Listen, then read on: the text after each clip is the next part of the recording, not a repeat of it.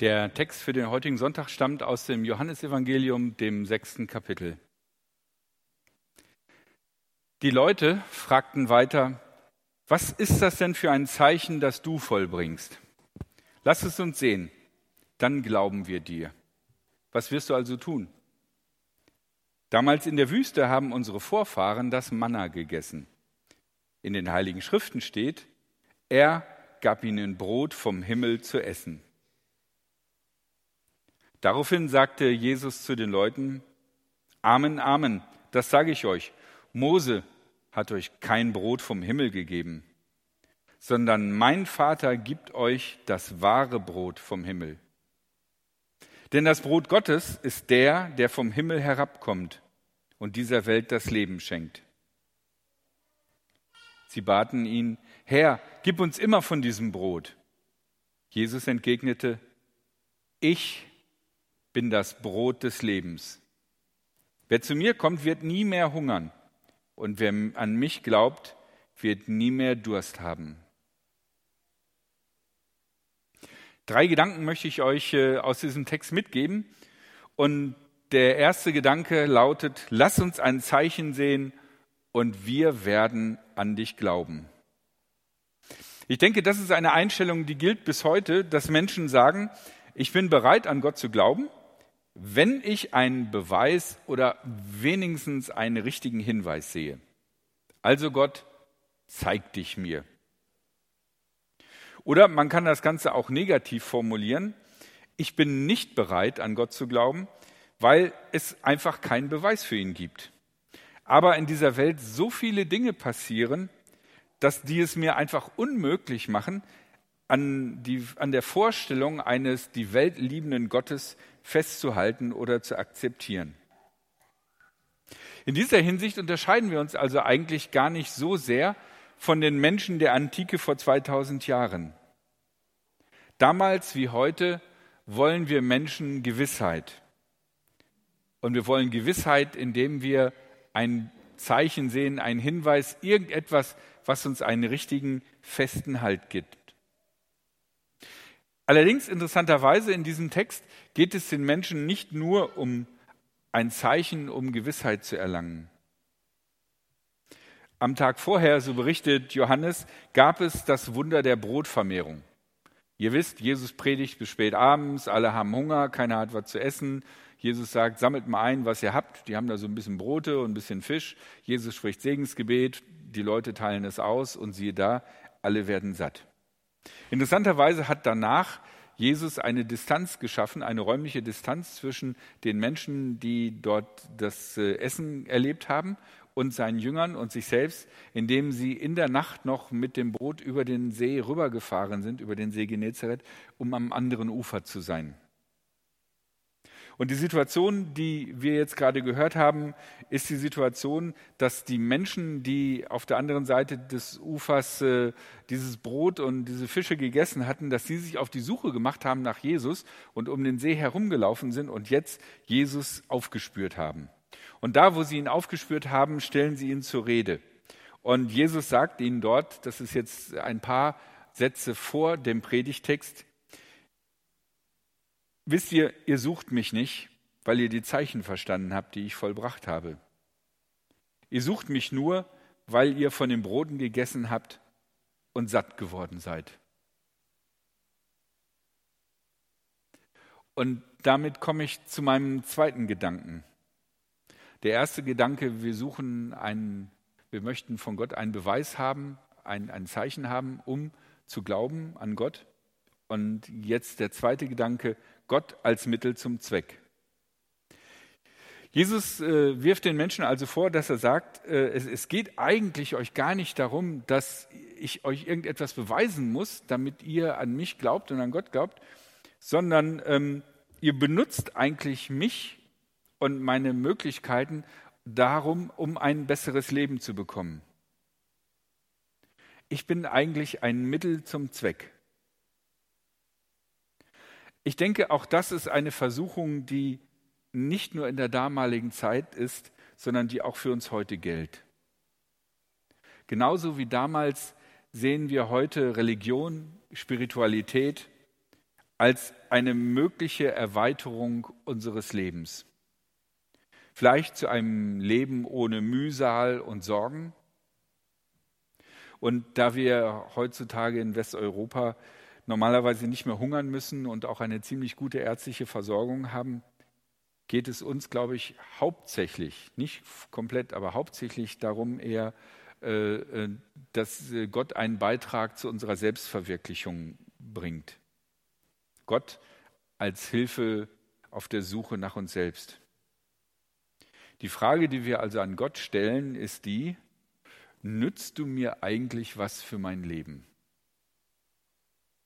Wenn ja, okay, dann mache ich bei deinem Verein mit. Wenn nicht, okay, dann nicht. Wahrscheinlich, wenn ich älter bin, macht das nochmal Sinn, dann komme ich vielleicht nochmal vorbei. Oder aber, wenn ich in große Schwierigkeiten gerate und, und alle anderen Ratgebenden mir nicht mehr etwas Neues geben können, dann versuche ich es nochmal bei dir. Das ist, denke ich, ein, ein, eine Handlungsoption, die in uns drinsteckt und die auch schon damals bei den Menschen war. Was also kann die Religion, die Mose den Israeliten verkündigt hat, der Glaube an Gott Jahwe, was konnte die den Menschen damals nutzen? Nun, diese Menschen sagen, damals in der Wüste haben unsere Vorfahren das Manna gegessen. In den Heiligen Schriften steht, er gab ihnen Brot vom Himmel zu essen. Sie sind also stolz darauf, Juden zu sein. Und sie sind stolz darauf zu sein, in einer Tradition zu stehen, die von Mose mitbegründet wurde und in der Gott großartige Wunder gewirkt hat. Wie zum Beispiel das Brot, das irgendwie vom Himmel fiel und ähm, den anderen Wundern, die da geschehen sind. Und sie sind Teil dieses Volkes, dieser Religion. Wenn Jesus jetzt also der neue religiöse Anführer sein will, und sich sozusagen an der Stelle von Mose pflanzt oder vielleicht noch darüber hinaus wichtig sein will, dann muss er schon was bieten. Aber Jesus stutzt ihren religiösen Stolz zurück, indem er sagt, wisst ihr, Mose hat euch kein Brot vom Himmel gegeben. Wo auch immer dieses Manna herkam, wenn die ähm, der Himmel ist ja im Deutschen zumindest äh, verschieden gestaltig benutzbar. Himmel kann sein das, was paar hundert Meter über uns ist, wo die Wolken langziehen und irgendwann die Stratosphäre ist. Das ist der Himmel. Oder aber der Himmel kann die ja, Gegend sein, die, ja, die jenseits allem unserer menschlichen Wirken ist, nämlich die Gegenwart Gottes dort, wo Gott sich aufhält. Das vermischt sich und Mose hat Brot vom Himmel gegeben. Und da sagt Jesus, nee, aus der himmlischen Sphäre kommt das nicht. Aus der Gegenwart Gottes kam dieses Brot nicht. Denn es hat eigentlich ganz irdische Eigenschaften. Dieses Manna macht satt für einen Tag, so wie alles andere irdische Essen auch. Einen Tag danach brauchst du wirklich wieder Manna. Wenn du das Manna aufhebst vom letzten Tag und du keinen Kühlschrank hast, was damals sehr unwahrscheinlich war, ist es nach ein, zwei Tagen schlecht. So wie alles andere irdische Essen auch nach einer Weile schlecht und komisch wird. Also alles, was mit Gottes Gegenwart, Gottes Sphäre, Gottes Eigenschaften zu tun hat, hat dieses Manna nicht. Es ist auf wundersame Weise irgendwie erschienen und man kann sagen, hoch, wo kommt denn das her? Ist das vom Himmel gefallen? Aber vom Himmel im Sinne von aus der Gegenwart Gottes, so ist es nicht konstruiert. Es ist ganz normale Materie. Es hat nichts Übersinnliches an sich. Es ist eine Art der Ernährung. Jesus hält dagegen, ich bin das Brot des Lebens. Wer zu mir kommt, wird nie mehr hungern. Und wer an mich glaubt, wird nie mehr Durst haben. Jesus ist nicht die kleine Mahlzeit für zwischendurch. Jesus hat eigentlich nichts mit Essen zu tun, so wie das Manna aufgegessen wurde. Jesus knüpft an diesem Beispiel des Brotes an, auch wenn er ein Brotwunder vollbracht hat, will er es aber anders verstanden haben. Er definiert den Begriff Brot, einen alltäglichen Gegenstand, ein durchschnittliches Nahrungsmittel, was jeder benutzt hat in der Zeit, Arme wie Reiche, und definiert ihn neu, indem er sagt, ich bin das Brot des Lebens. Jetzt kann man sich natürlich überlegen, okay, wenn Jesus das im übertragenen Sinne gemeint hat, ich bin das Brot des Lebens, was meint er dann damit? Und wer von diesem Brot isst, der wird niemals mehr hungrig werden. Wie sollen wir Jesus essen? Und das ist mein dritter Gedanke, ein Versuch, ein bisschen darüber zu sagen, wie können wir Jesus richtig essen?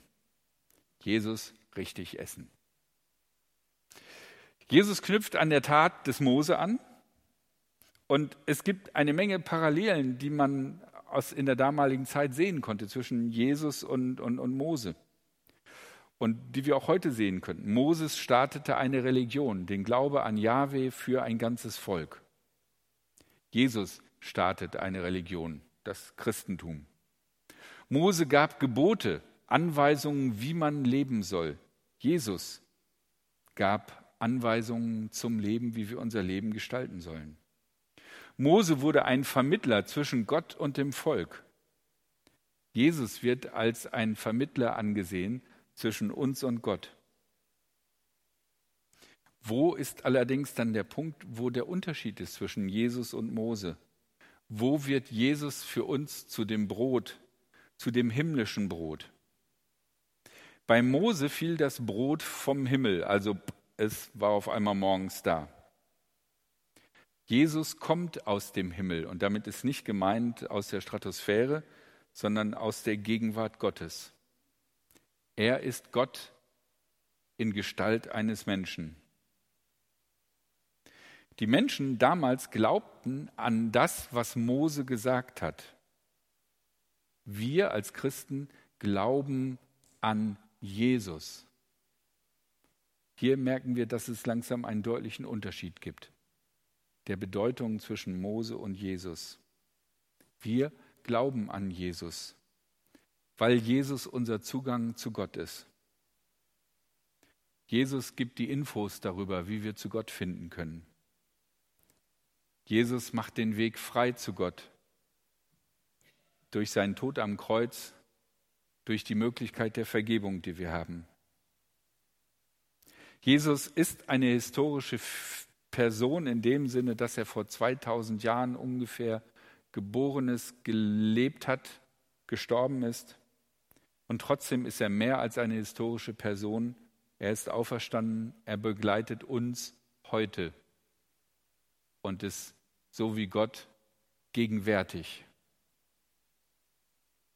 Hier in diesem Raum und überall sonst. Und deswegen, weil er Gott ist, kann er uns etwas geben, was uns niemand geben kann. Wer zu mir kommt, wird nie mehr hungern. Und wer an mich glaubt, wird nie mehr Durst haben. Und das sind Begriffe, die ich denke ganz eindeutig im übertragenen Sinne gemeint sind. Hunger und Durst nach einem erfüllten Leben. Hunger und Durst nach bedingungsloser Liebe, die nicht an irgendeine Leistung von uns geknüpft ist. Hunger und Durst nach Sinn und Perspektive. Und Hunger und Durst nach der Befreiung von unserer Schuld. Das sind zum Beispiel Dinge, die das Brot des Lebens ausmachen.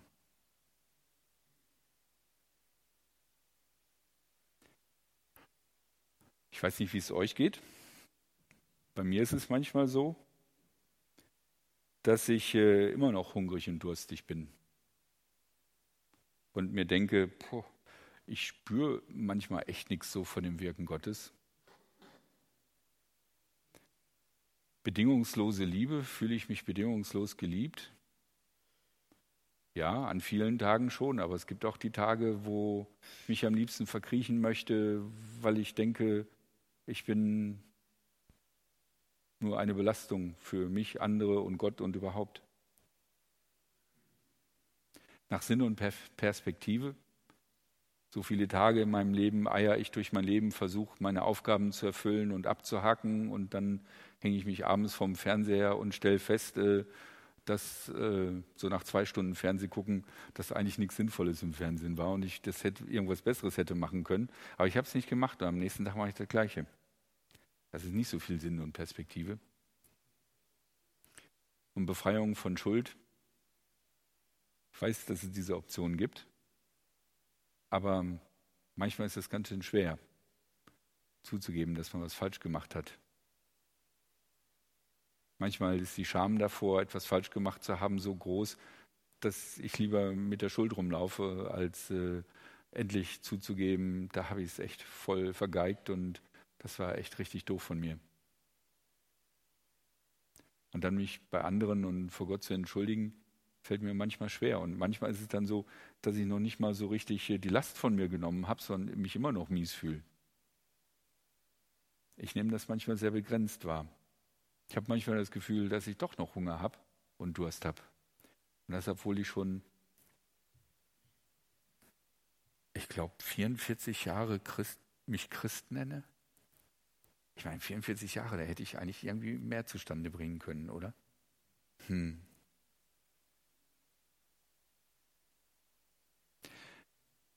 Ich glaube, ich mache einen Fehler, den die Leute damals vielleicht auch gemacht haben und den ihr vielleicht auch manchmal macht und der wichtig ist. Wir dürfen nicht den Fehler machen, den diese Leute damals offensichtlich gemacht haben, indem wir versuchen, Jesus, Gott, vor unseren Karren zu spannen.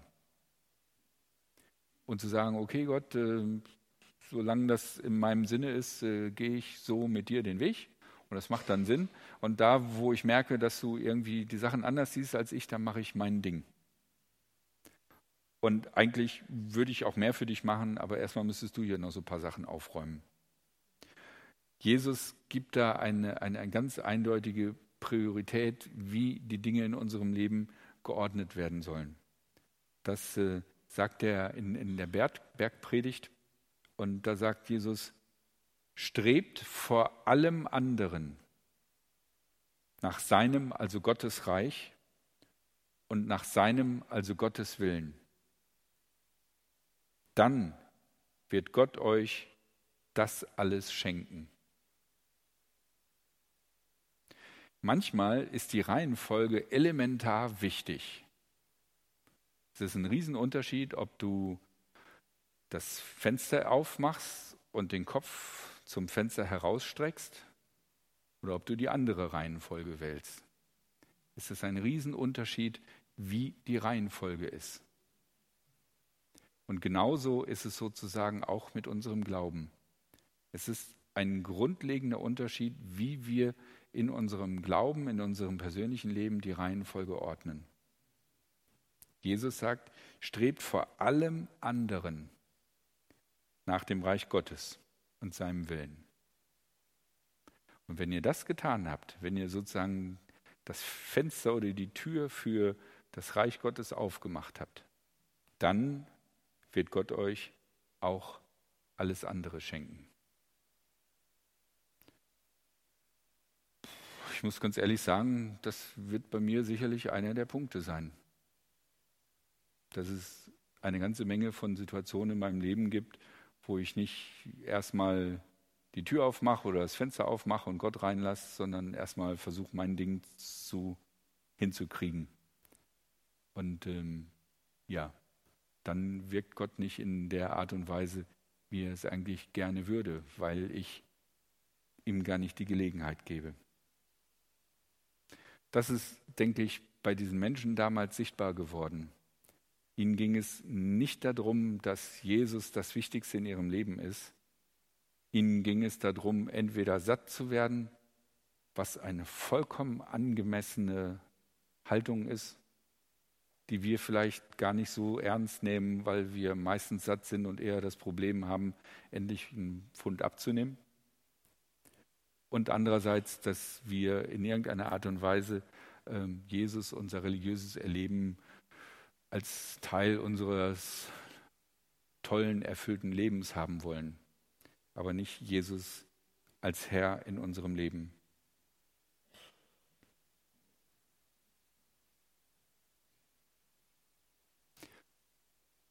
Ich möchte euch einladen, dass wir einen Moment Stille machen. Vielleicht habt ihr gedacht, ja, war jetzt eine nette Predigt oder so, jetzt können es weitergehen. Vielleicht habt ihr aber auch gedacht, ja, boah, wenn ich so auf mein Leben gucke, gibt es auch so ein, zwei Stellen, wo ich äh, auch eher versuche, Gott so in mein Leben zu integrieren, dass er was Nettes macht und weniger, dann, dass er der ist, der die erste Stelle hat dann möchte ich euch einladen, dass ihr das Gott sagt. Vielleicht einfach nur sagt, ja, es sollte eigentlich anders sein, es tut mir leid. Ich will es besser machen. Vielleicht aber auch, dass ihr sagt, es ähm, sollte besser sein, aber ich packe das nicht. Gib mir die Kraft, lass mich lernen, erkennen, wie wichtig es ist, dass du an erster Stelle stehst. Und vielleicht gibt es auch Leute, vielleicht seid ihr auch jemand, der das jetzt zum ersten Mal so auf diese Art und Weise gehört hat, dann könnt ihr auch gerne so ein einfaches, stilles Gebet sprechen wie Jesus, ich möchte dich bitten, dass du das Brot meines Lebens bist und äh, dass du die erste Stelle, die wichtigste Stelle in meinem Leben bist. Lass uns einen Augenblick Stille machen und ich spreche dann ein Gebet zum Abschluss.